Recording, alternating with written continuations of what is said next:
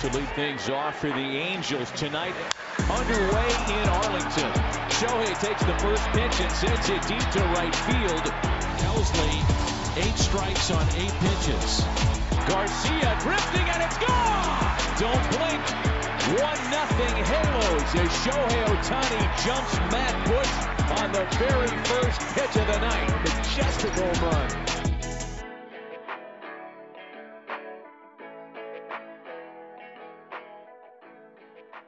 Bonjour à toutes et à tous et bienvenue sur Hype MLB, ou devrais-je dire Hello Everybody, puisqu'en effet la MLB a effectué un passage par l'Europe et plus particulièrement l'Angleterre et Londres pour les London Series. On y était avec Marion pour The Strikeout et l'ambiance était au rendez-vous, que ce soit dans les rues de la capitale anglaise ou bien au stade olympique. On va tout vous raconter.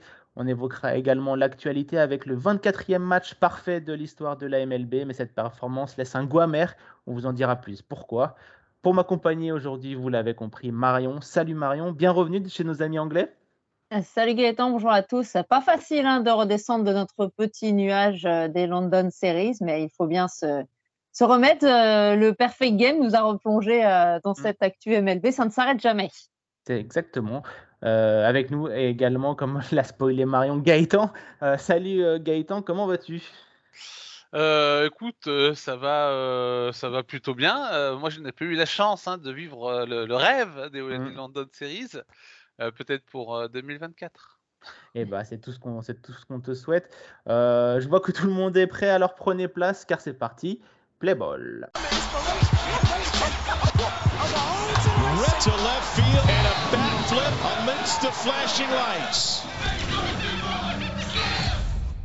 Le week-end dernier a eu lieu les London Series, donc euh, véritable grande messe du baseball euh, en Europe. La MLB avait fait les choses en grand avec des événements sur Trafalgar Square, mais aussi de nombreux stands et activités autour du stade. La capitale anglaise s'est mise en rouge et bleu pour accueillir les Cardinals et les Cubs venus montrer la beauté du baseball chez nous en Europe. Et Marion, on peut dire que ce fut une franche réussite, que ce soit sur le terrain, en dehors et pour la MLB. Oui, effectivement, c'était une super réussite au niveau populaire, hein, puisque alors il y avait quand même quelques sièges vides, mais, mais globalement. le, premier match. Hein. Oui, c'est ça. On a approché du coup les, les 58 000 spectateurs. Donc c'est un tout petit peu moins bien que pour le London Series 2019, mais, mais vraiment un gros succès populaire, beaucoup d'ambiance. C'était vraiment sympa de se promener dans Londres euh, dès le vendredi et puis après tout le week-end, euh, les gens qui arboraient leur maillot. Alors pas forcément les Cards et, les Cubs d'ailleurs, c'était assez rigolo. Tout le monde sortait un petit peu le, son maillot préféré. Je pense que les 30 franchises et même plus, hein, parce qu'on a vu aussi des expos par exemple. Voilà, plein plein de maillots, une vraie vraie réussite populaire. Il a fait super beau, donc tout était réuni. C'était vraiment chouette. Oui, c'est vrai que tout était euh, tout est réuni euh, dès le vendredi, hein, Marion, puisque bah, ça a commencé euh, le, vendredi avec de nombreuses activités sur Trafalgar Square, avec notamment de nombreuses légendes du baseball qui sont venues un peu partager leur, leur, savoir et faire des démonstrations un petit peu de, de leur talent. Ouais, c'était un petit peu un fan festival, hein, comme on dit aux États-Unis. Donc, tu l'as dit, plein d'activités. Il y avait la possibilité, donc c'était gratuit, ouvert à tous, donc à Trafalgar Square, en plein centre de Londres. Donc évidemment, il y a eu aussi beaucoup de curieux qui passaient par là et qui ont découvert un petit peu l'événement.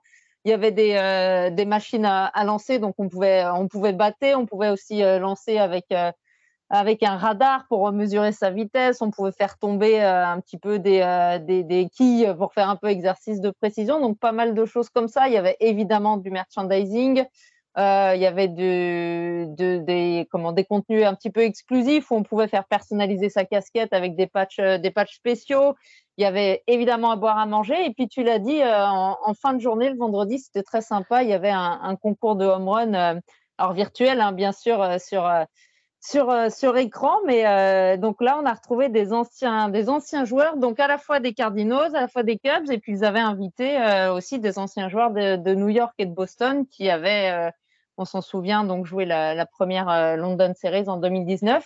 Euh, et c'était super sympa. Les, anciens là se sont prêtés, euh, mm. au jeu. Moi, j'ai un excellent moment avec. j'ai pu voir le duel entre Boston et New York et un peu le duel de popularité entre d'un côté Anler Ramirez pour Boston et de côté Nick Swisher pour New York, qui se sont éclatés et vraiment qui venaient voir tous les spectateurs faire signer des autographes, faire des photos. ils allaient battre deux trois balles et puis ils revenaient. Vraiment, c'était une super ambiance et ça, lançait très bien les, festivités. quoi. C'était vraiment détendu, très accessible à tout le monde.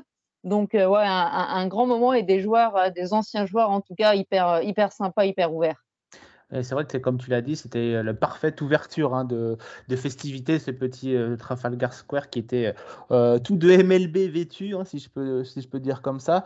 Et c'est vrai que ce qui ressort, Marion, c'est que dans la ville, vraiment, on a senti que le baseball avait un impact, puisque bah, j'ai même moi qui me suis baladé dans, dans la ville le, le, vendredi soir, par exemple, il y avait des maillots un peu partout de, de, baseball, que ce soit des maillots Rizzo, des maillots Cubs, des maillots Cards, mais pas que. Donc c'est vrai que ça a été euh, euh, le baseball a vraiment pris le contrôle de la ville durant, durant ces trois premiers, ces trois jours du week-end, quoi, et dès le vendredi. Ouais, dès le vendredi, moi j'ai pas mal discuté avec des gens dans le métro, tout ça, donc euh, je demandais un petit peu d'où ils, venaient. Alors il y avait beaucoup d'Américains, hein. c'était assez impressionnant quand même le nombre de supporters. Alors là, pour le coup, plus vraiment des Cardinals et des Cubs qui avaient fait le déplacement, même parfois des familles entières qui profitaient un peu de ce séjour à Londres bah, pour, euh, pour se faire des vacances. En fait, certains restaient euh, une semaine un peu en Angleterre ou, ou allaient bouger en Europe. Et puis beaucoup d'Européens, tu l'as dit, qui affichaient euh, voilà leurs couleurs. Il y avait vraiment de, de, de tout et de, les nationalités. Nous, à notre hôtel, euh, je crois que c'est le samedi matin ou le dimanche matin, on discutait avec des gens à côté de nous. C'était des Allemands, tu vois, qui venaient voir, euh, venaient voir les matchs aussi. Euh, j'ai rencontré vraiment pas mal d'Européens, beaucoup de Français, beaucoup de Français. On a eu la chance d'en croiser, croiser plusieurs, hein, de faire des photos ensemble. C'était vraiment sympa bah, de, de mettre finalement des, des visages sur des noms qu'on, des fois avec qui on échange, des personnes avec qui on échange depuis plusieurs années maintenant sur les réseaux sociaux. Et de là, bah, enfin se, se rencontrer, euh, c'était vraiment euh, vraiment chouette. Au-delà, euh, effectivement, des, des, des, matchs en, en eux-mêmes, c'est vraiment toute l'atmosphère. Je trouve c'était c'était très bien réussi. Je pense que la MLB, euh, ça faisait longtemps mmh. donc euh, qu'il n'était pas venu à Londres, c'était 2019, mais vraiment a, a, vraiment réussi ce, ce retour. Hein. Je pense que tout le monde était était satisfait. franchement, c'était c'était vraiment bien organisé c'est à la fois une, machine, hein, la, MLB, on pourra raconter après sur ce qui s'est passé sur le terrain et tout ça, mais voilà, ça, fait une grosse, grosse machine, un gros truc qui se mhm. déplace, et pourtant, ça reste, enfin, ça, c'est ce qui m'a, en tout cas, c'est ce que j'ai ressenti moi. C'est resté humain, quoi. Ouais, c'est ça, humain et hyper populaire et très facile de, de, de voir des, des anciens, voilà, des, des, anciens joueurs et tout ça. Donc c'était, euh, c'était vraiment bien fait, très très accessible en tout cas. Et c'est tout l'intérêt forcément de la MLB de s'ouvrir comme ça et, d'être euh, aussi accessible. C'est comme ça qu'ils vont attirer encore plus de, de mmh fans européens. Et oui, et c'est ce que j'allais poser comme question à Gaëtan. Toi, Gaëtan, aussi spécialiste du cricket, euh, on sait que nos amis, euh, nos amis anglais euh, raffolent du, cricket, mais c'est pour ça que le baseball a essayé de miser fort pour cette London Series. On sait qu'en 2019, c'était une première expérience, donc ça a été un peu plus en petit comité. Là, ils ont, sorti, ils ont les petits plats dans, dans les grands pour essayer justement d'imposer le baseball et essayer d'en faire une nouvelle force dans ce pays qui est quand même assez conservateur dans, dans son cricket adoré. quoi.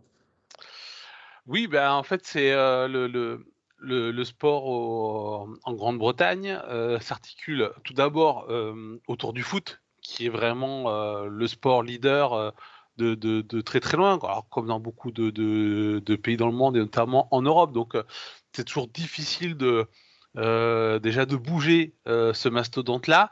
Et puis derrière, vous avez, euh, il y a, deux sports qui, qui, ressortent, qui sont le rugby et le cricket. Et souvent, on pense au rugby en deuxième sport en Angleterre, mais en fait, c'est bien le cricket hein, qui est le deuxième sport en Angleterre et qui est un peu, là, en fait, qui est un peu comme le, baseball, c'est la même situation. C'est-à-dire que pendant très longtemps, c'était le, sport national, le sport qui décrivait le mieux l'état d'esprit de, de, la nation avant finalement euh, de passer un petit peu euh, au second plan, l'un pour le football américain, l'autre pour euh, le football européen. donc voilà, donc c'est-à-dire qu'il y a une grosse concurrence pour la, la, MLB. Je ne pense pas que la MLB espère de sitôt faire la concurrence auprès du cricket. Je pense plutôt qu'elle veut surfer sur le cricket il y a quand même pas mal d'initiatives qui sont faites pour entre la MLB et le cricket. Là, dernièrement, il y avait Chris Gale, un des joueurs stars du cricket des, de ces 10-20 dernières années, qui est allé faire le first pitch au, au MLB Blue Jays. il y avait des cricketeurs qui, qui participent à des opérations MLB, notamment en Angleterre ou ailleurs. Donc, je pense plutôt que euh, la MLB essaye de travailler avec l'univers du cricket, parce que ça reste quand même deux sports cousins qui ont des racines, euh, qui ont des racines communes. N'oublions pas qu'au début du baseball, les grandes stars du baseball étaient aussi euh, des, stars du, cricket aux États-Unis. Donc, je pense qu'il n'y a pas une logique forcément totalement de concurrence, il y a quand même l'idée un petit peu de dire voilà, laissez une petite place à la MLB, les deux peuvent exister, on a des, on a des points communs, on, peut partager euh, des choses. Moi, je le vois un petit peu, euh, euh, un petit peu comme ça.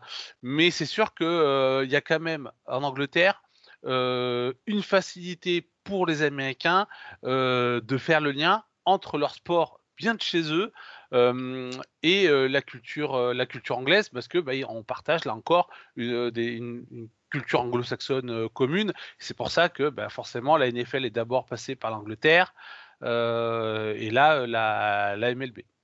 Le NBA aussi, même avant, la NBA mmh. avait fait des matchs mmh. à, Londres aussi avant de venir à Paris. Hein. Gaëtan a tout à fait raison. Il commence toujours, c'est un peu le, test à chaque fois avant de, de, de s'étendre ailleurs en Allemagne pour la NFL pour le moment. Ouais. Exactement. Et pour terminer sur ce que tu as dit, euh, Gaëtan, sur cette relation, lors du premier match du samedi, euh, c'est deux joueurs de cricket, d'ailleurs, qui ont fait le, le first pitch, dont un Australien qui s'est fait copieusement huer euh, dans, dans, dans, les, dans, dans, les, dans les travées. Mais voilà, c'est pour bien, pour compléter ton, ton propos, que la MLB, comme tu l'as dit, essaye de surfer justement sur cette culture cricket pour essayer d'appâter un petit peu les Anglais. D'ailleurs, excellent pitch du cricketeur anglais. je mmh. crois que c'était Anderson j'ai perdu euh, les, noms malheureusement. Qui a, fait, euh, qui a fait un très bon euh, first pitch. Et oui, d'ailleurs, j'allais dire, en parlant de, de, deuxième journée, Marion, c'est là que tout a, commencé, on va dire, les, choses en grand, puisque c'est le début du match. et on peut dire que l'ambiance qu'on a ressentie euh, en dehors de, du terrain, c'est également retrouvé dans le terrain avec des joueurs, des, des staffs et même tout le microcosme de la MLB qui était ouvert, sympathique et euh, qui avait envie de partager justement euh, le baseball. Ouais, ouais, c'est ça. donc pour, pour toi et moi, c'était la, première fois en 2019, c'était nos autres collègues hein, qui étaient allés à, Londres et qui nous avaient un petit peu fait part de, un petit peu du côté un, petit peu intimidant finalement de, de la chose. En plus, c'était New York et Boston, donc je pense qu'il y avait il y avait peut-être un peu plus de pression, je ne sais pas, mais, euh, mais c'est vrai que nous, ça nous a frappé euh, tous les deux tout de suite. C'est que ben, on arrivait sur le terrain. Alors au début, il y avait personne, on arrivait très tôt. Et puis petit à petit, on a, commencé à avoir euh, des membres des deux staffs, hein, des, membres des, des clubhouse. On a discuté, toi et moi, avec quelqu'un de, des Cubs et tout de suite euh, hyper abordable. On pouvait discuter euh, très très facilement. Hein. Petite anecdote, on s'est retrouvé euh, avec la bague de champion des Cubs 2016 dans la main. C'était pas du tout pas du tout prévu. Donc des, gens hyper abordables déjà en dehors des un petit peu de, des stars. Et puis les, premiers joueurs sont sortis s'échauffer. On était à pour certains, ils faisaient leur routine à, 2-3 mètres d'eux. Je pense à Madrigal en premier, parce que c'est un des, premiers qu'on a vu. On était à 2-3 mètres de lui. Et puis on le voyait vraiment tout sourire, donc on a commencé à se dire bon ben tiens et si on tentait de, lui poser une question, euh, de dire qu'on était euh, un, site web euh, français et puis alors là mais dans, dans, les regards de tous les joueurs qu'on a qu'on a pu croiser à, qui on a posé la question pour des interviews, jamais on a enfin jamais moi j'ai ressenti euh, de, de, en tout cas de, de, de dédain en tout, des joueurs et pourtant on était tout petit hein, au milieu de ESPN hein, il y avait la Fox, ESPN, il y avait des grands médias, avait les médias anglais et les joueurs euh, soit nous ont répondu mais immédiatement, soit on dit ah bah désolé j'ai quelque chose euh, de prévu, on m'attend, j'ai un meeting ou tout ça, mais ils ont tous pris la peine de nous répondre et de s'arrêter, de s'arrêter. de, voilà, de mmh. s'arrêter, de nous parler et nous dire bah désolé j'ai pas temps, oui sans problème. Et vraiment, je ne m'attendais pas du tout à ça. Hein. Très, très honnêtement, je pensais que ce serait, euh, entre guillemets, un petit peu galère de, sortir des interviews ou alors plutôt de se concentrer, ben voilà, comme je disais tout à l'heure, sur des membres de staff peut-être qui seraient plus ouverts. Mais on a eu un accès direct aux joueurs. Et, euh, la cerise sur le gâteau pour, toi et moi, c'était quand on a vu Arenado dans les derniers, là, qui était encore sur le, sur le terrain avant de rentrer de Gaout, même au vestiaire, se préparer Et là, on s'est regardé, on s'est dit, on le tente. Et puis, bah oui, il fallait le tenter. Et, et quand Arenado, alors qu'il avait déjà enchaîné deux, trois interviews juste avant nous, et eh ben Arenado, il s'est arrêté pour nous. Donc ça, c'était un petit peu le, le, rêve, quoi. C'est quand même une méga star à MLB. Et pareil, il a pris le temps, il a répondu aux questions, il a posé pour des photos. Enfin, c'était, c'était assez incroyable. Ils étaient vraiment mais disponibles comme je, n'aurais pu le, le rêver et l'imaginer, quoi. Bah, c'est vrai, euh, je te rejoins complètement, puisque bah, pour euh, résumer, Marion s'occupait des interviews et moi je m'occupais de, filmer et d'appâter un petit peu les, joueurs que Marion ne pouvait pas forcément, pas forcément voir. Et même, euh, je sais que toi, tu avais ta casquette de la Team Japan vissée sur, mmh vissée sur la tête. Et à chaque fois qu'on a appelé un joueur de la Team Japan, que ce soit Suzuki, que ce soit Nudbar, etc. Ils ont pris le temps euh, de s'arrêter pour venir bah, signer ta, casquette. Je pense notamment à Nudbar qui était en train de s'entraîner. Euh, on l'a appelé sur le, bord du, terrain, il est venu, il a signé ta casquette et il est reparti. Donc c'était pour montrer un petit peu euh, cette ambiance festive, que ça soit également au niveau des joueurs. Et nous l'ont tous dit hein, dans toutes les interviews qu'on a pu publier sur, sur The Strikeout. Euh, ils ont tous dit qu'ils étaient hyper contents d'être là et de propager un petit peu le baseball. C'est d'ailleurs les mots de Ryan Howard, la légende euh, des Phillies et ambassadeur de la MLB. Il voulait justement étendre la marque MLB à travers le monde. Et je pense que c'est ce qu'ils ont réussi à faire avec cet événement et ces deux jours, euh, trois jours même. Oui, ouais, tout à fait. Ils ont vraiment alors, je pense qu'ils avaient peut-être été briefés avant, les joueurs, mais je suis même pas sûre parce que c'est des pros et je pense qu'ils ont, ils ont l'habitude des, sollicitations. Mais là, ils se sont certainement dit qu'ils allaient avoir des médias totalement différents, des gens comme, comme toi et moi et puis plein d'autres médias qu'ils ne voyaient jamais.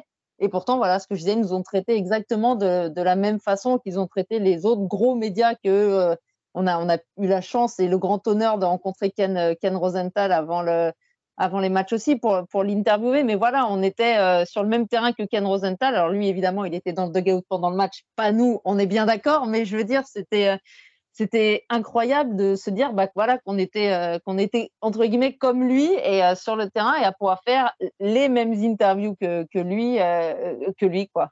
Mmh et puis, bah, c'est vrai qu'il y a d'ailleurs Ken Rosenthal, hein, qui est sans doute l'un des euh, journalistes les plus influents du baseball euh, actuellement. Une personne très sympa. On a pu discuter euh, avec lui, outre l'interview, on a pu discuter en off. Bah, il nous a raconté un petit peu sa vie, etc. Il était très content de découvrir les Français. Et d'ailleurs, mon cher Gaëtan, notre ami Ken Rosenthal, avait très hâte d'être en 2025 euh, tu vois venir ma, question, euh, Gaëtan, parce que 2025, euh, c'est censé être la MLB qui débarque à Paris. Ken Rosenthal nous avait confirmé qu'il serait à Paris en 2025 avec la MLB. alors qu'en conférence de presse, le commissionnaire Rob Manfred a dit que ce n'était pas encore sûr à 100%. Est-ce que tu as des petites infos là-dessus sur ces jeux à Paris? Est-ce que c'est fait? Est-ce que c'est pas fait? Ou qu'est-ce qui pourrait bloquer un petit peu, qui pourrait refroidir un petit peu Rob Manfred? Ouais, alors juste avant, je vais faire un petit retour en arrière sur une discussion très intéressante.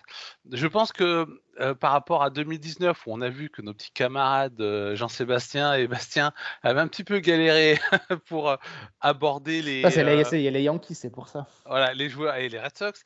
Mais je, non, je pense que ce qui a pu changer aussi entre temps, c'est bah, il y, a eu le Covid, il y a eu le, le, le, le lockout du CBA, on sort de la World Baseball Classic je pense qu'il y a peut-être aussi une prise de conscience au sein de l'univers MLB de la nécessité à sortir de sa zone de confort qui est la MLB, qui est les États-Unis et l'Amérique du Nord, et surtout, le, je pense, la, le succès incroyable de la dernière World Baseball Classic a fait que vraiment ça a donné, je pense, un élan aussi, une dynamique à ce côté international du, baseball à partir de, la MLB. Donc je pense que les conditions étaient peut-être aussi un petit peu plus favorables qu'en 2019 pour avoir des gens accueillants. Après, c'est peut-être aussi le, Midwest hein, américain qui fait, qui fait ça, je ne sais pas.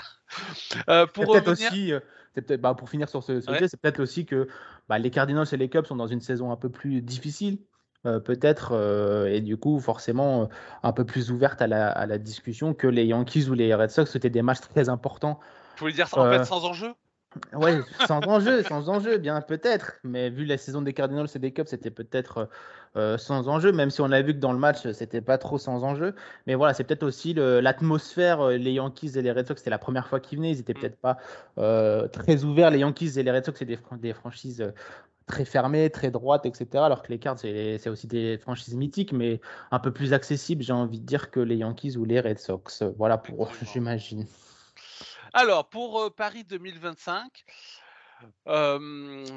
effectivement, le projet n'est pas encore sûr à 100%, même si effectivement, pour l'instant, tout le monde part dans l'idée que ça va se, ça devrait se réaliser. le problème, c'est le terrain. C'est que depuis, donc, depuis quelques mois, le, Stade de France est mis en vente. L'État cherche un,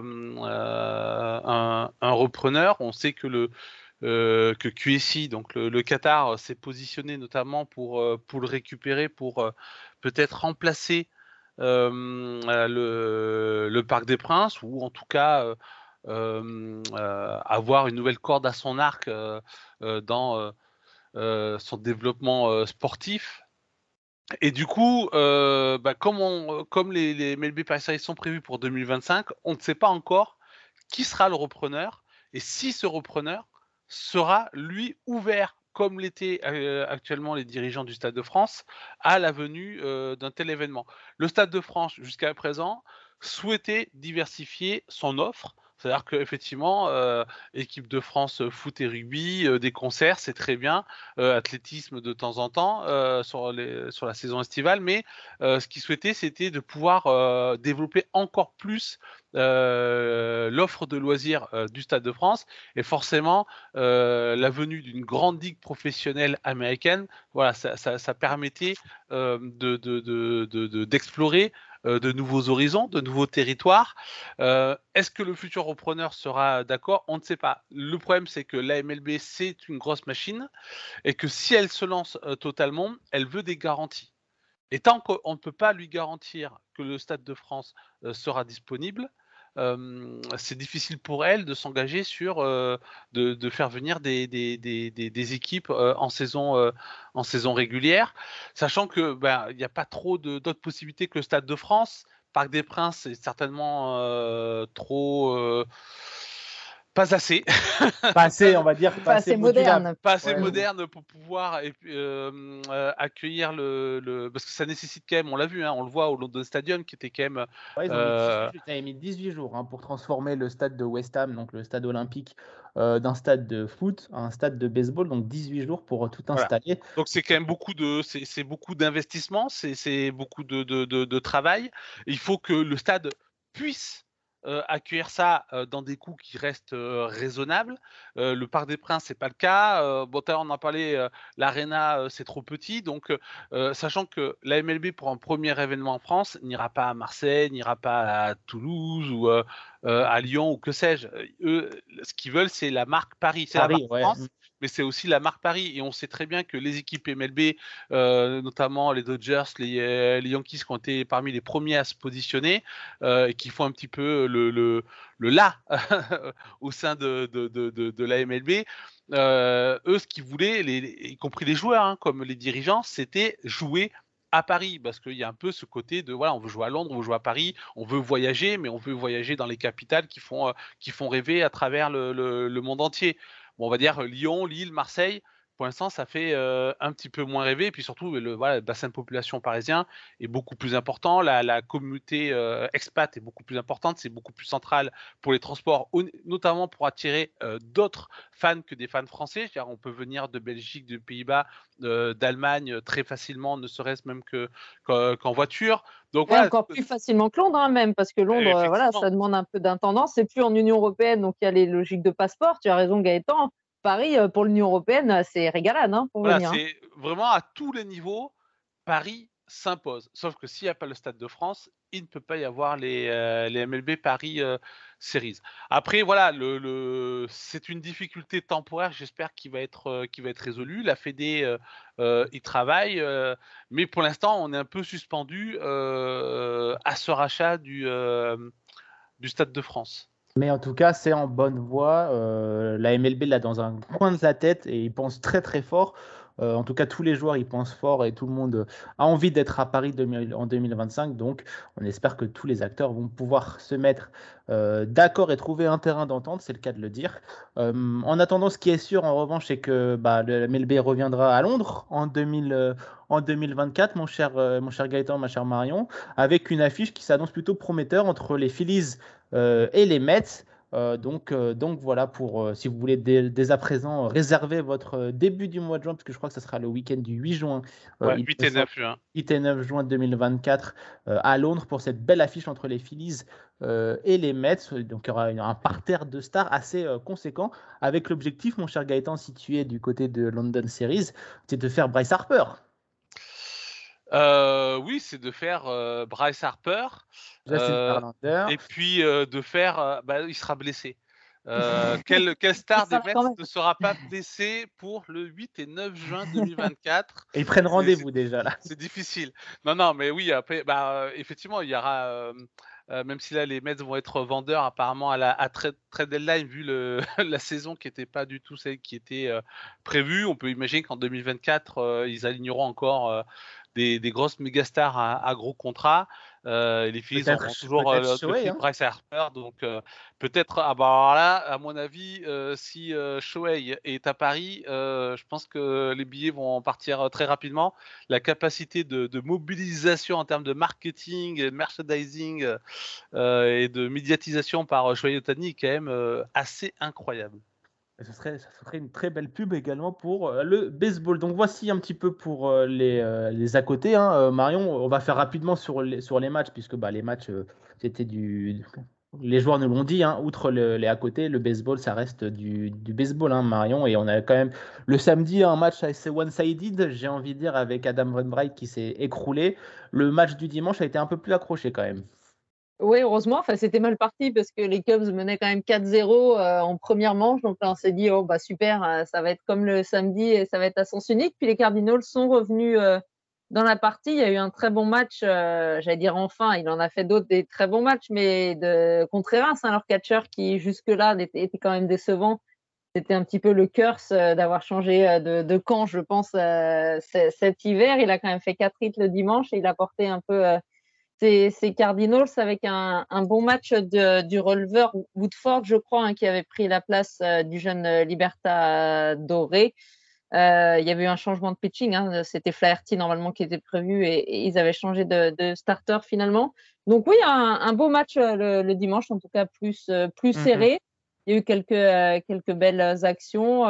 C'était c'était sympa. Et deux, finalement que deux home runs hein, pour avoir été à Londres en 2019 pour les premières London Series et, et ce festival offensif hein, dont on, se souvient euh, entre Yankees et Red Sox, mais avec euh, a priori des circonstances, euh, de, des problèmes de, dimension de terrain, de dimension de monticule et tout ça.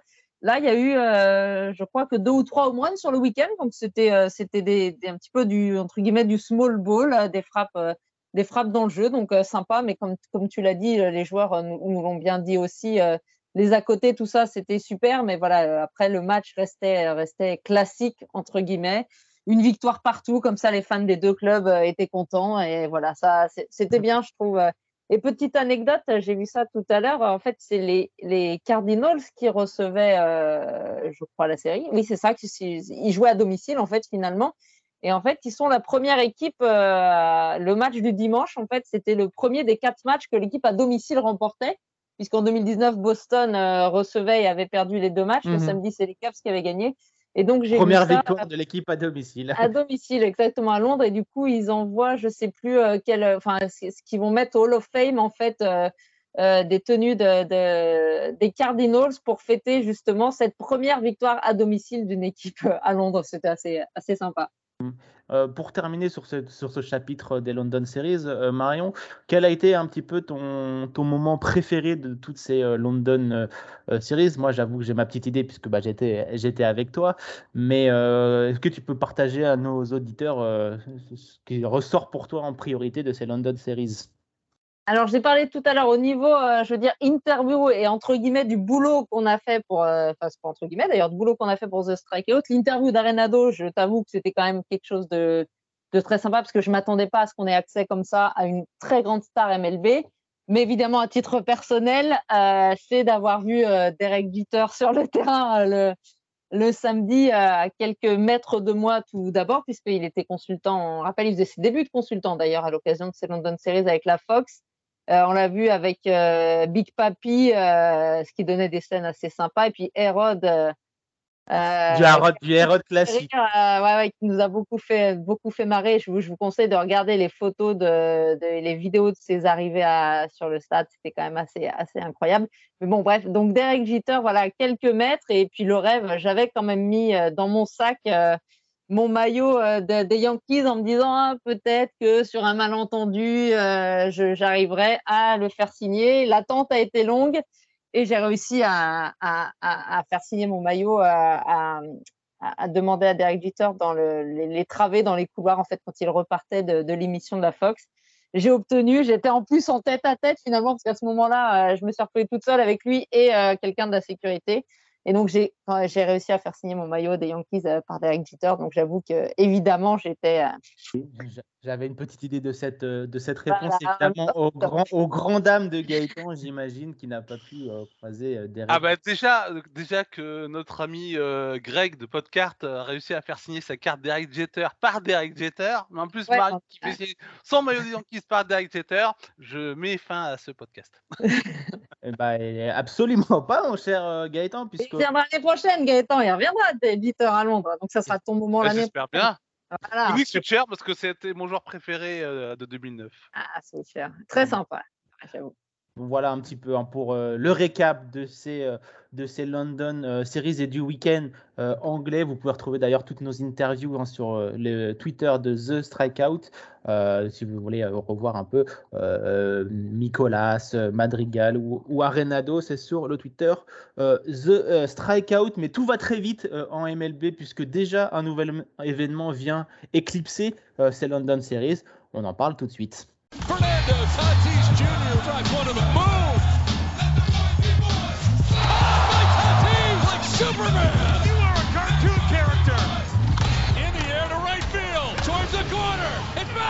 C'est sans doute la performance la plus dure à réaliser en baseball, si difficile que seulement 23 joueurs étaient parvenus à réaliser euh, jusqu'à ce 28 juin 2023, qui restera donc euh, dans les annales en effet, le lanceur des Yankees, Domingo German, a lancé un match parfait, c'est-à-dire qu'il a éliminé les 27 batteurs qui se sont présentés devant lui et qu'aucun n'est parvenu à atteindre une base. Une masterclass donc, et les pauvres Athletics qui en sont les victimes de ce 24e euh, match parfait de l'histoire de la MLB. Mais il y a un point noir, euh, les amis, qui vient ternir cet exploit. Ce sont les affaires extrasportives de German. Euh, Gaëtan, tu peux nous en parler un peu plus de, de ce Domingo German qui fait beaucoup parler de lui en dehors du terrain oui, effectivement. Alors, euh, bah, Domingo euh, German, effectivement, est connu pour avoir été sanctionné pour des violences conjugales. Il a donné des coups à sa petite amie en 2018, si je me trompe pas, ou 2017-2018, durant l'intersaison de, de, mémoire. et puis, et donc euh, qu'est-ce que je voulais dire? Et donc, voilà, en plus en public. Donc il avait eu une, euh, une suspension. Et euh, bon, voilà, comme Harold Chapman, qui était aussi pendant longtemps le closer des, des, Yankees, les fans ont toujours eu un rapport un petit peu, certains fans ont toujours eu un rapport un petit peu particulier avec ces deux joueurs. C'est difficile de s'emballer sur leur performance quand on, on, connaît leur état de fait. Alors en plus, Domingo German, après cette suspension, avait annoncé se retirer du baseball alors qu'il était toujours sous contrat sous la franchise, pour au final, euh, au bout de quelques temps, euh, revenir euh, avec les, les, Yankees. Donc, en plus de cette histoire de violence conjugale, il y avait une sorte d'histoire un petit peu de, de diva, de, de, joueurs qui n'acceptaient pas finalement euh, euh, qu'on puisse lui reprocher ça. Euh, à l'époque, il y avait notamment Zach Brighton, qui était alors un des releveurs des Yankees, qui avait dit qu'il aurait du mal à pouvoir s'entendre avec un tel joueur dans le, dans le clubhouse. Donc voilà, vous voyez un petit peu l'atmosphère au bout de tout ça. Au final, il est revenu, mais entre les blessures et des saisons euh, on va dire Danti où il est capable parfois du meilleur, mais euh, souvent du pire. Euh, voilà, Domingo Germain, même encore cette saison avant ce perfect game, beaucoup aimé le voir sortir de, la rotation. les dieux du baseball sont quand même assez incroyables parce que euh, avant ces deux, cette sortie de match parfait, il restait sur deux matchs catastrophiques. Domingo German avec plus de 6 points encaissés par match, je crois. Donc euh, c'est vraiment incroyable et personne ne l'avait vu venir ce, match parfait. Après tu me diras qui voit venir arriver un match parfait, mais voilà. non mais après c'est voilà c'est un peu la cinquième roue du carrosse de. Au départ c'était un peu la, cinquième roue du carrosse de, de la rotation qui était déjà bien bien compliquée du côté des, des, Yankees. On sait qu'il a eu des périodes où il a pu être un, très bon joueur. Il avait notamment euh, euh, sur la saison, je crois 2019 de mémoire, c'est à l'époque où on avait toutes les blessures qui s'enchaînaient dès le début de la saison. Vous me direz, c'est un petit peu euh, de ça chaque année. Mais en 2019, on avait eu un record de blessures, notamment en début de saison où euh, on avait eu pas mal de joueurs AAA qui étaient venus un petit peu faire des piges pour sauver l'équipe. Et lui, il avait aligné. il me semble, peut-être 8 ou plus victoires d'affilée à un moment donné, ou même dans la rotation, c'était compliqué. Donc, il a, malgré ce statut de, joueur euh, ayant eu ce problème de violence conjugale, euh, Dominique Germain avait quand même cette idée de il est capable de rendre des services. Mais s'il rend pas de service et qu'en plus il a cette casquette de, joueur violent, mmh forcément, euh, pour les fans, ça donne pas très envie. on le voit que, je pense que Marion en parlera aussi, mais que moi, quand moi, quand je me suis levé ce matin, que j'ai vu le Perfect Game, j'étais super content. Quand j'ai vu qui avait fait le Perfect Game, ben, en fait, ça m'a euh, j'étais beaucoup moins content. ça, euh, ça, ouais, ça refroidit beaucoup. C'est-à-dire qu'on est très partagé, on est content parce que c'est une très belle performance pour l'histoire des Yankees et on, on, aime ça chez les Yankees, la gloire des, des, des, grands moments, mais euh, on aurait préféré que ce soit un autre lanceur. Effectivement, on aurait préféré que ce soit Gary Cole.